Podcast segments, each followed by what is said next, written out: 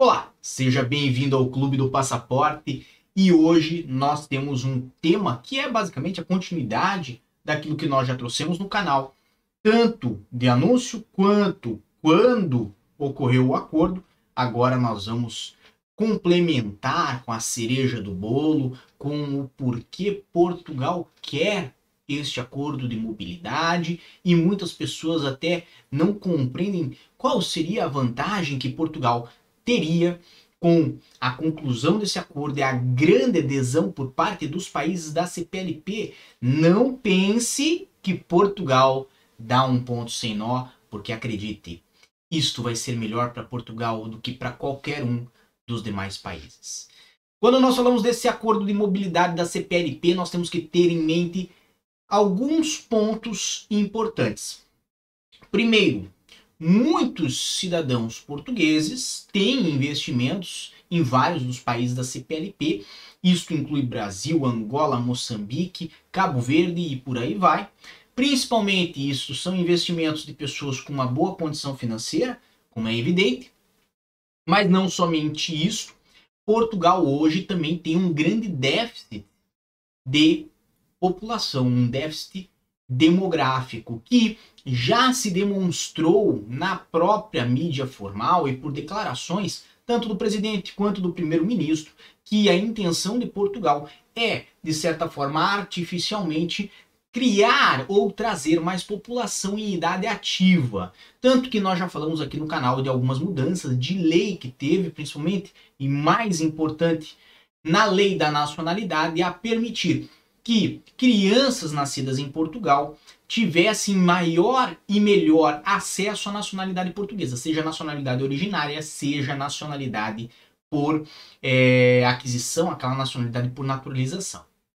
De um modo geral, temos então ali já um intuito de Portugal, ou até a demonstração de um movimento de Portugal para artificialmente criar mais portugueses, para, obviamente, reconhecer também mais pessoas como cidadãos portugueses e fazer com que as pessoas que migram para Portugal criem e fixem raízes aqui no país, justamente porque o interesse é inverter a tendência de queda demográfica e ampliar a, a base etária das pessoas que estão na idade ativa, aquela idade em que as pessoas estão a trabalhar aqui em Portugal. Então, acompanhe essa linha de raciocínio e você vai chegar à mesma conclusão que nós chegamos sobre este acordo na mobilidade da CPLP, que é um acordo que vem para facilitar a concessão de vistos para pessoas que queiram empreender em Portugal, que queiram estudar em Portugal e, obviamente, outros aspectos, tanto culturais quanto turismo, também estão envolvidos, é evidente, mas que venha a facilitar a concessão de vistos, mudando o paradigma que hoje existe da não concessão para a concessão salvo caso, ou seja, com exceção de casos em que não seja justificável a concessão ou que seja até um perigo para a ordem pública conceder o visto.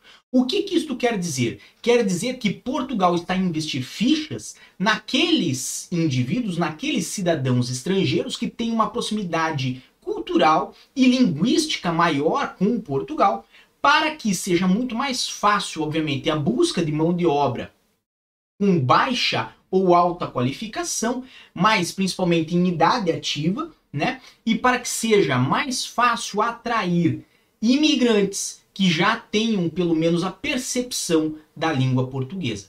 O que, que eu quero dizer com isso? Quero dizer, obviamente, que hoje Vêm pessoas de todos os lugares do mundo para Portugal. Vêm norte-americanos, vêm chineses, bangladeshianos, paquistaneses, indianos, pessoas da Ucrânia, por exemplo. E não que Portugal queira afastar essas pessoas, quer continuar a ser um polo que atraia estes imigrantes também. Mas, evidentemente, é um fator é, é, que atrapalha um pouco a integração dessas pessoas a dificuldade linguística. Nós encontramos aqui muitos cidadãos, por exemplo, da Índia ou de Bangladesh, que após 5, 10 anos vivendo em Portugal, pouco rabiscam alguma palavra em português e tratam a maior parte das questões, obviamente, na sua língua materna ou no inglês.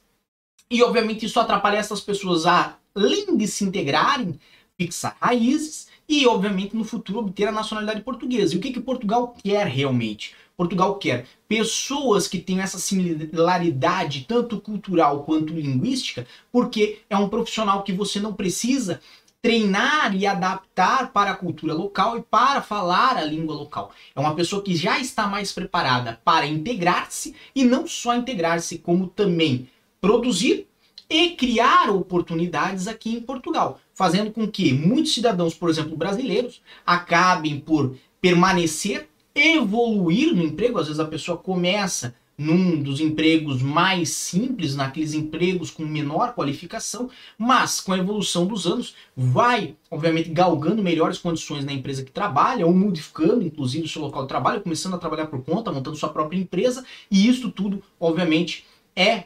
facilitado pela compreensão linguística e também pela compreensão cultural de como as coisas aqui funcionam.